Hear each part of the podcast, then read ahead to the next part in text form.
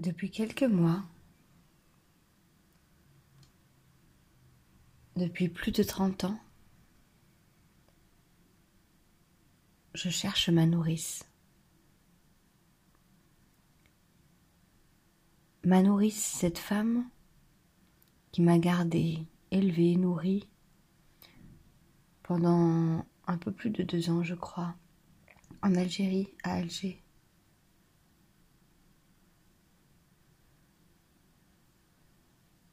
Entre peut-être un et trois ans.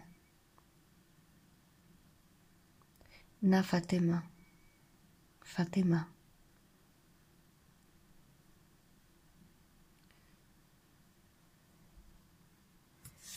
J'avais un peu plus de quatre ans quand nous avons quitté l'Algérie.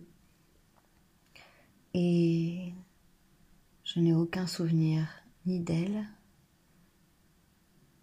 ni de ce temps passé là-bas, ni du départ.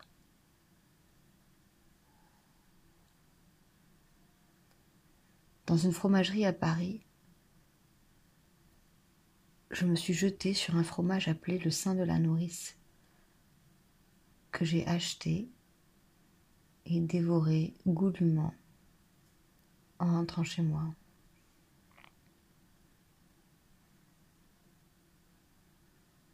Je suis partie avec Déborah Chevalier, artiste suisse, en Algérie en ferry en novembre dernier 2018, à la recherche de ma nourrice là-bas. Le téléphone arabe, si je puis dire, a fonctionné à plein. Ma grand-mère a contacté sa nièce, Mimi, qui a fait son enquête auprès des voisins et de ses propres sœurs pour retrouver la trace de cette nourrice. De fil en aiguille, j'apprends qu'elle vit en fait chez ses filles à Marseille. Je suis à Alger quand j'en prends connaissance.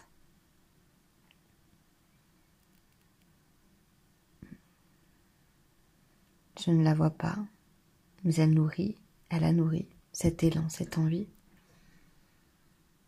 de retourner en Algérie par bateau pour vivre l'épaisseur du voyage, du retour.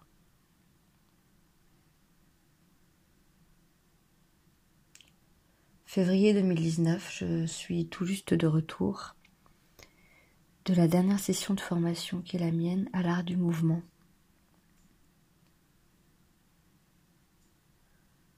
Je procrastine chaque jour le moment d'appeler cette nourrice, de l'appeler et de lui demander si je peux venir la voir à Marseille, passer chez elle, chez ses filles.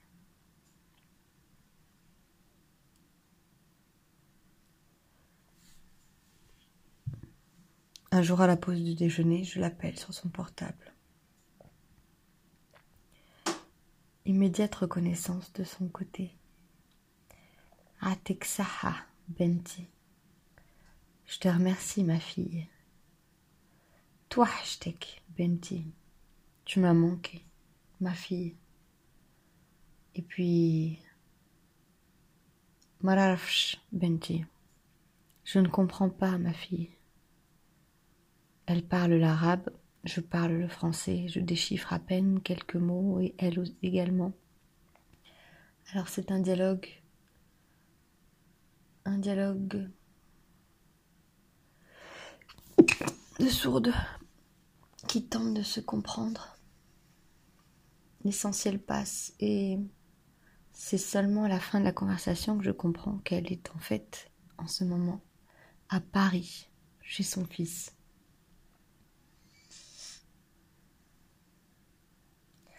Je sens un mélange de déception et de soulagement, la crainte sans doute de la revoir tout de même.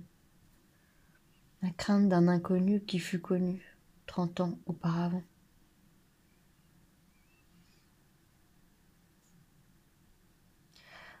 Un peu chamboulée par cela, je me dis que si le soir même, mardi 19 février, jour de pleine lune et jour de représentation, j'en ai l'espace et le courage, je parlerai de cela. Ça ne s'est pas fait, mais m'y voilà. Quelques jours plus tard, un numéro inconnu tente de me joindre plusieurs fois et je rate les appels. C'est en fait Nacera, sa fille. Nous nous parlons finalement samedi soir sur la route de Fort Calquier à Marseille, où je suis en compagnie de Déborah et de Flo.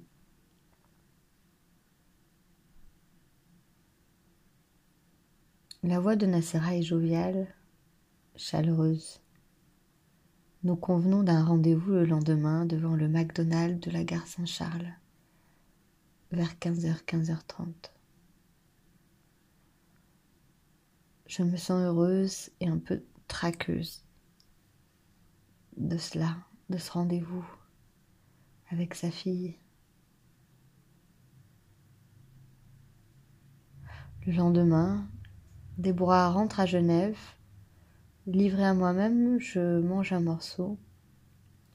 J'achète des gâteaux dans le quartier de Noailles pour Nacera, en me demandant quel cadeau conviendrait, mais je ne trouve pas de fleurs.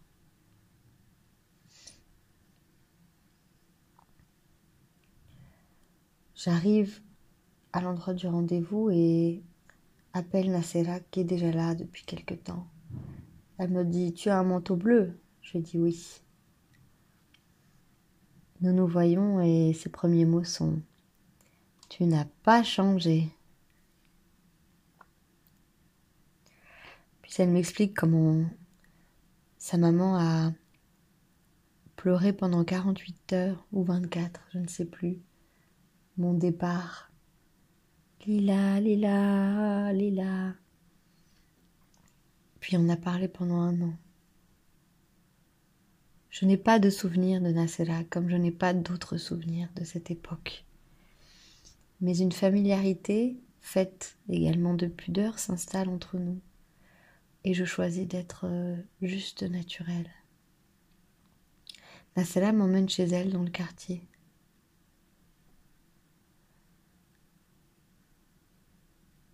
Elle me dit fais comme chez toi. Je lui demande un café. Elle sort les tartelettes aux fruits faites maison qu'elle a préparées spécialement pour ma venue, ainsi que quelques sablés dont elle a le secret. Elle me dit combien j'étais gentille et sage et mignonne et intelligente chez eux. Elle me dit que j'adorais manger que sa mère ne me donnait pas des, des petits pots, des choses pour bébé, mais bien du couscous, de la là, des plats d'adultes dont je me délectais. Elle me dit qu'on ne sortait pas beaucoup, on était plutôt à la maison, qu'on jouait, je crois. Elle se souvient de moi. Je ne me souviens pas d'elle, mais je suis émue par cette reconnaissance presque mutuelle, parce que je sens, je sais, j'ai à l'intérieur de moi un bébé, une petite fille qui a tout emmagasiné, se souvient de tout. Et c'est sans doute cette petite fille qui fait monter les larmes aux yeux de la grande que je suis maintenant. La se souvient de ma date de naissance. Elle a une grande mémoire des dates et des faits. Elle m'explique qu'un jour, mes parents sont sortis un peu tard, alors elles m'ont gardée jusqu'à 2 heures du matin.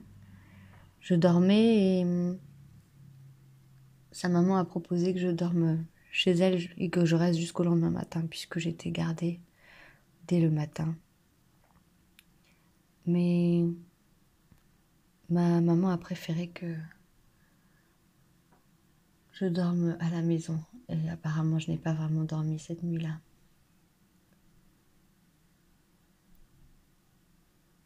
Je crois qu'elle a dit le mot tranquille, oui, que j'étais tranquille.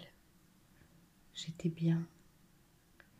Et je crois que c'est ce que je sens dans mes cellules sans en avoir aucun souvenir concret. Oui, que j'étais bien à mon aise, tranquille. Je suis émue de notre familiarité et de nos maladresses. Nasela se livre un petit peu sur sa famille. Puis sa sœur Nadia nous rejoint.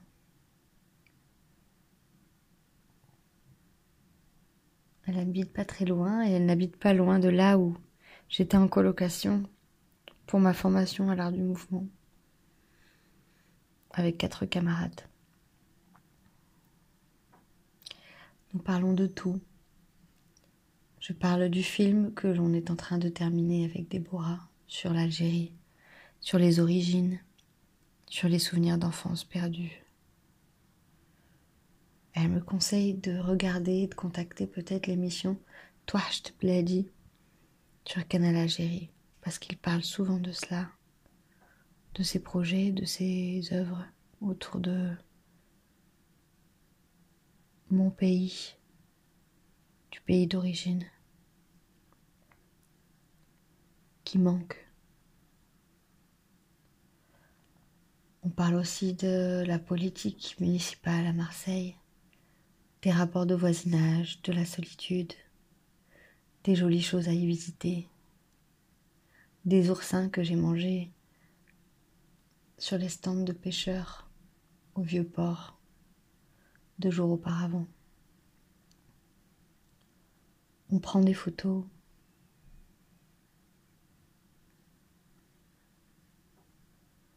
Puis je pars et Nacella m'offre plus d'un kilo de bons gâteaux qu'elle avait congelés, ainsi que les tartelettes préparées spécialement pour l'occasion de ma venue.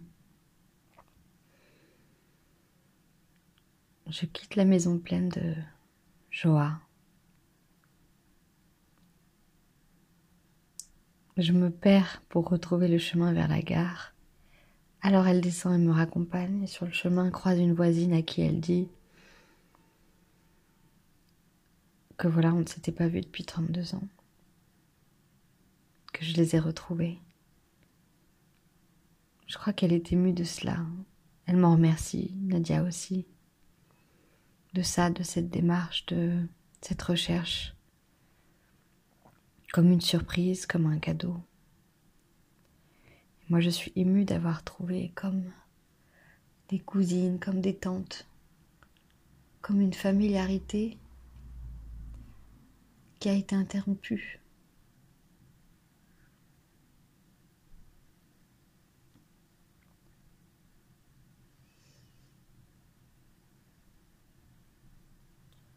Je contacte aussi en moi ce petit enfant qui parlait arabe de manière fluide avec, avec elle, avec toute la maisonnée qui était la plus jeune de la maisonnée.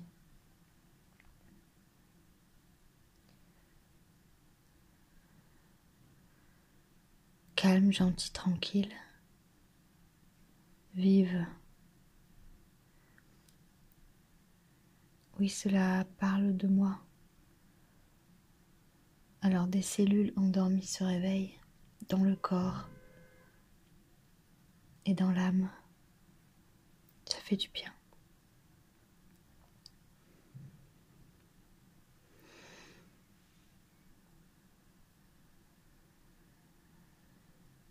Je sens le besoin de raconter cela à Flo, Déborah, Eve Coralie,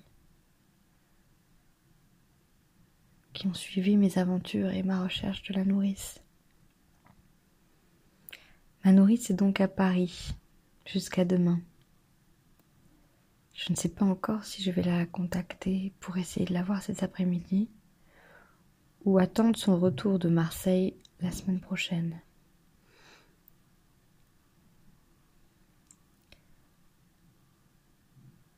L'enquête s'accélère et se détend à la fois.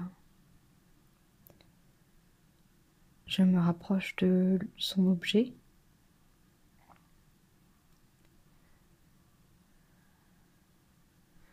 et me remercie pour euh,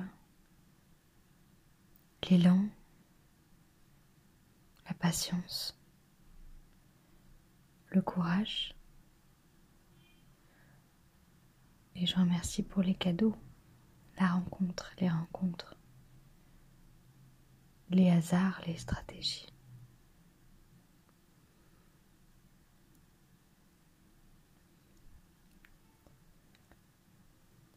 À suivre peut-être.